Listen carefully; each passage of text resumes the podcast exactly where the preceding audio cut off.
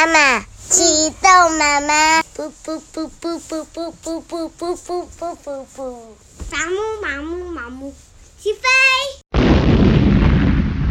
欢迎光临严家大宅，陪双达一起听故事。今天我们要讲的故事是。镜花缘，万里寻父。岭南唐敖的家中，女主人正低头缝着衣服。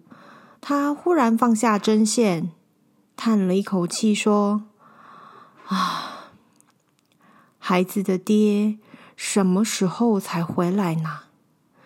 娘娘，我刚从路口回来，街头巷尾都在传着一项好消息。听说太后下诏，让全国十六岁以下的女孩明年进京复试，一旦录取，就颁发才女的名衔，而父母也连带有赏呢。小山呐、啊，兴冲冲的进了房里，迫不及待的告诉他的娘这个好消息。哦。林氏也堆满了笑容，说：“自古以来，只有男孩才能参加考试，没想到这会儿女孩也能够受到平等的待遇，真是天大的好事啊！小山，你可别错过这样的机会呢。”小山点点头，母女两个正闲聊着，这时候听到噼里啪啦的跑步声传过来，原来是小峰。他见了母亲和姐姐，上气不接下气地说：“啊，舅舅舅舅舅他们回来了！”小山和母亲又惊又喜，尤其是母亲林氏，想到久别的丈夫唐敖，眼泪已经不争气的掉了下来。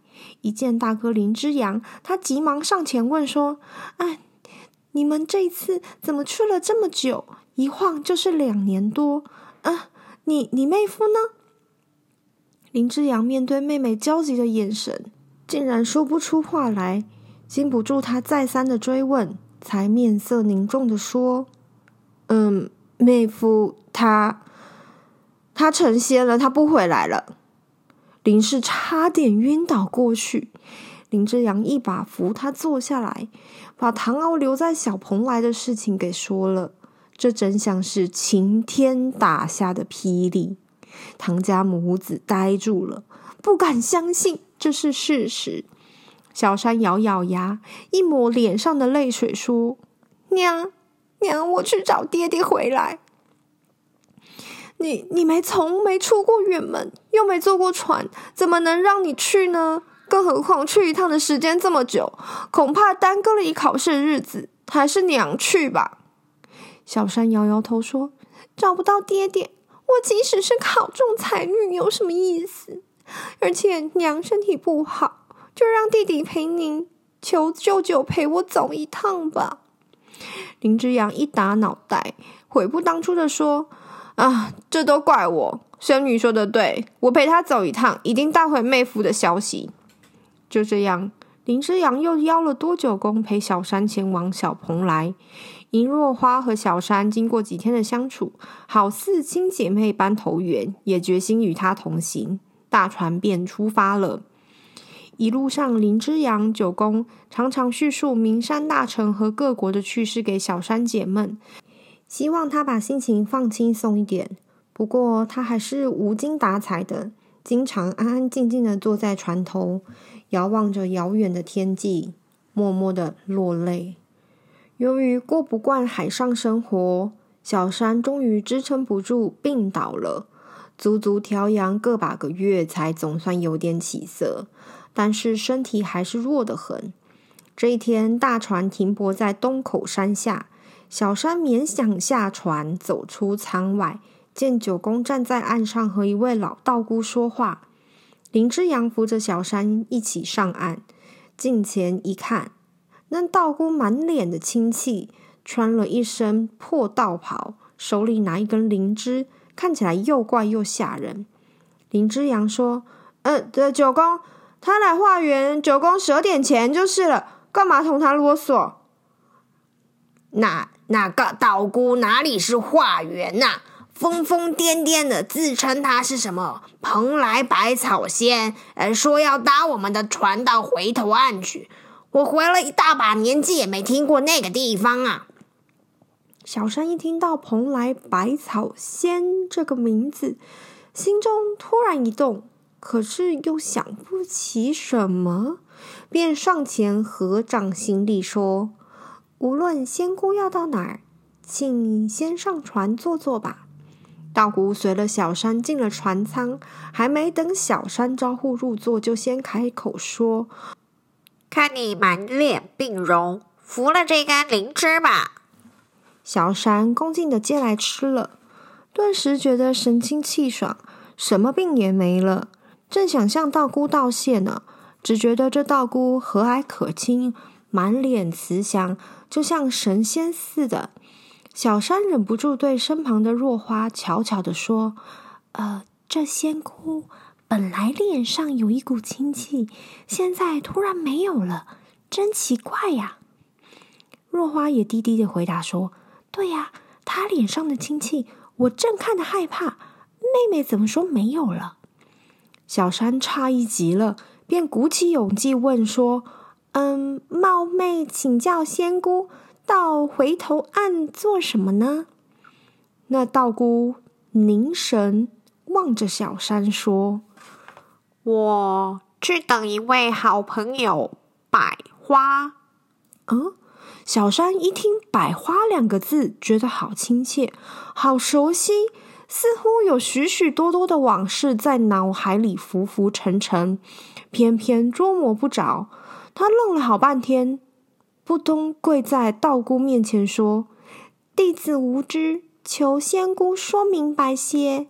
弟子情愿拜仙姑为师。”躲在舱门外偷听的林之阳和多九公看到这样的场景，惊得冲进舱来，指着道姑的鼻子破口大骂说：“哎哎哎，你这个青脸婆，你竟敢在船上胡说八道！先让我敬你一拳拳头！”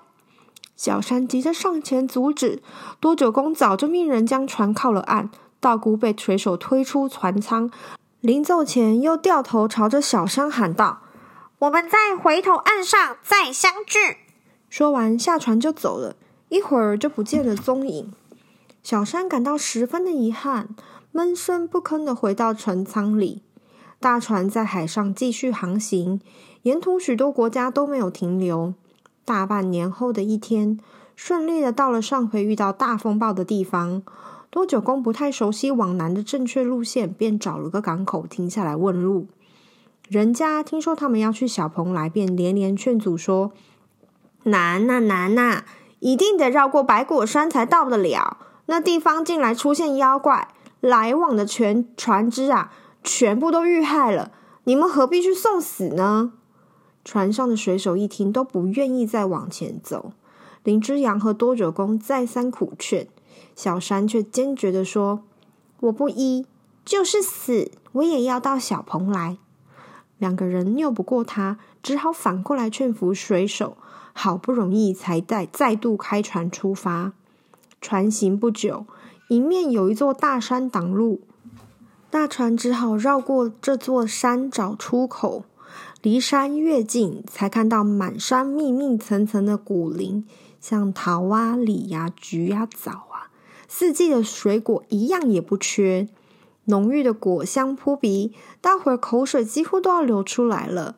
便将船驶向山脚靠岸，迫不及待地涌上去。不管什么水果，摘来就吃，吃的啧啧喳喳直叫好。过了好一会儿，林之阳、多九公催促水手们上船，谁知道他们躺在果树下说：“呃，吃了这些鲜果，我浑身软绵绵的，好像喝醉酒一样舒服。呃，已经没有呃没有力气，呃，一起开船了。”啊！我睡了。他们嘴里咕哝着，东歪西倒的睡着了。林之阳、多久公正想责问，竟然也觉得天旋地转，摇摇晃晃的倒了下。小山吃的最少，脑子还算清醒。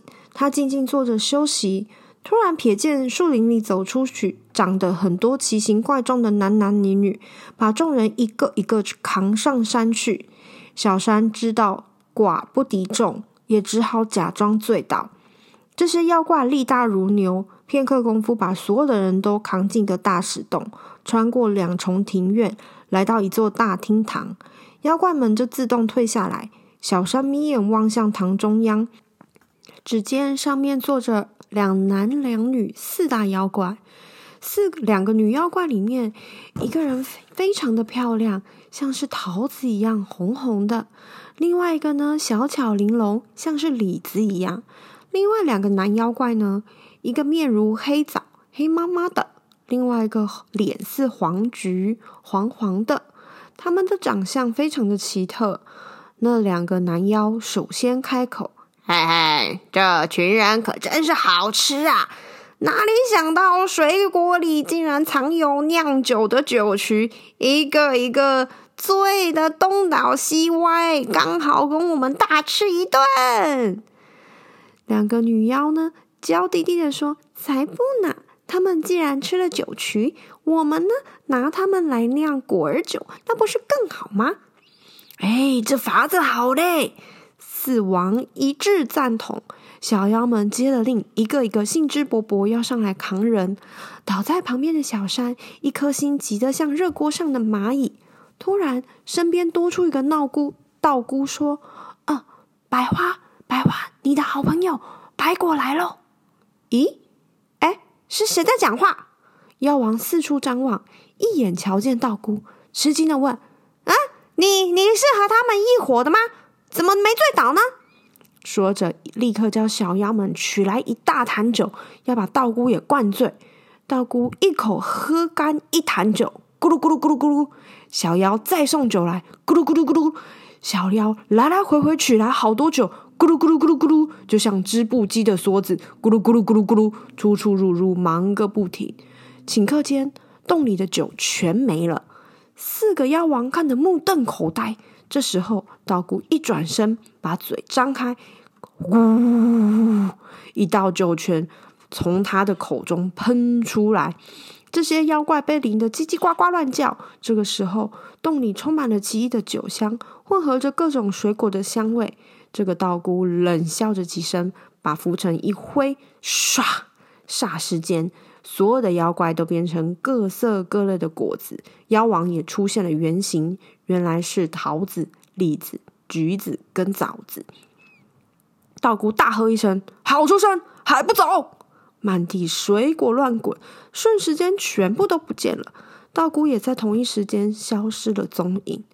所有的人醒来的时候，搞不清楚是怎么回事，莫名其妙的回了船，脑子还昏昏沉沉的。大家打打脑袋，振作精神，继续起航。但是，把一切情形看得明明白白的小山，却更困惑了。他不禁自己问道：“到底谁是百花？我和百花到底有什么关系呢？”今天我们的故事就在这里告一段落。谢谢你的收听，我们下次见。